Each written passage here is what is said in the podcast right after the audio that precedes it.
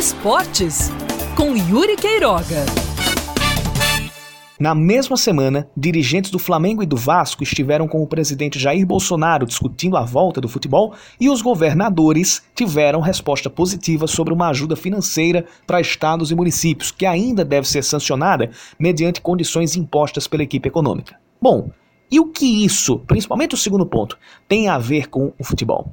É que a partir dos movimentos vistos nessa semana, em que pese o número de casos do coronavírus e o número de óbitos continuar em íngreme subida, nós passamos de 20 mil mortos no país, com 1.188 novos registros em 24 horas, e o número de casos chegou a 310 mil, alguns estados que antes mantinham firme defesa do isolamento social abrandaram o discurso nunca estivemos tão próximos, pelo menos politicamente, de uma flexibilização da quarentena. Não me pergunte se isso tem a ver com boas perspectivas, inclusive de uma passagem do pico de contágio, ou se tem boi na linha.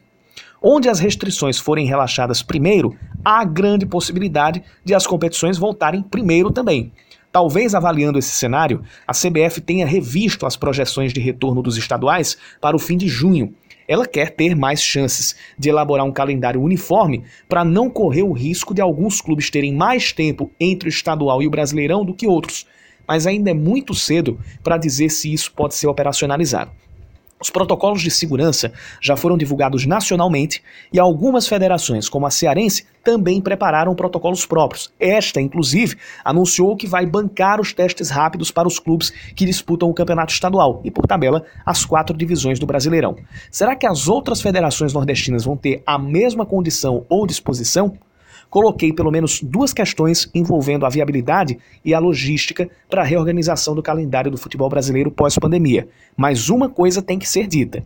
Repetindo o que eu disse há alguns instantes, nunca estivemos tão perto de um anúncio do retorno do futebol e talvez do esporte como um todo no Brasil, assim como, após essa semana, alguns passos foram dados para a reabertura do comércio e a retomada da rotina. Mas, por outro lado, também nunca estivemos com tantas pessoas sendo diagnosticadas e padecendo ao mesmo tempo da Covid-19.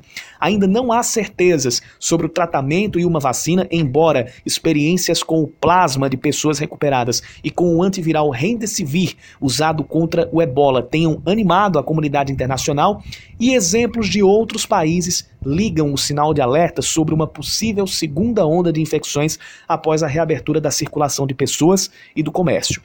É um paradoxo. A alta preocupante dos números contrasta com uma curva considerável nos discursos sobre isolamento ou não isolamento, que impactam diretamente na realização de competições.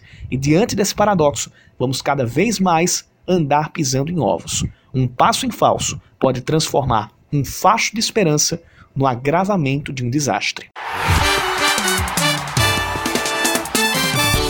Esportes com Yuri Queiroga.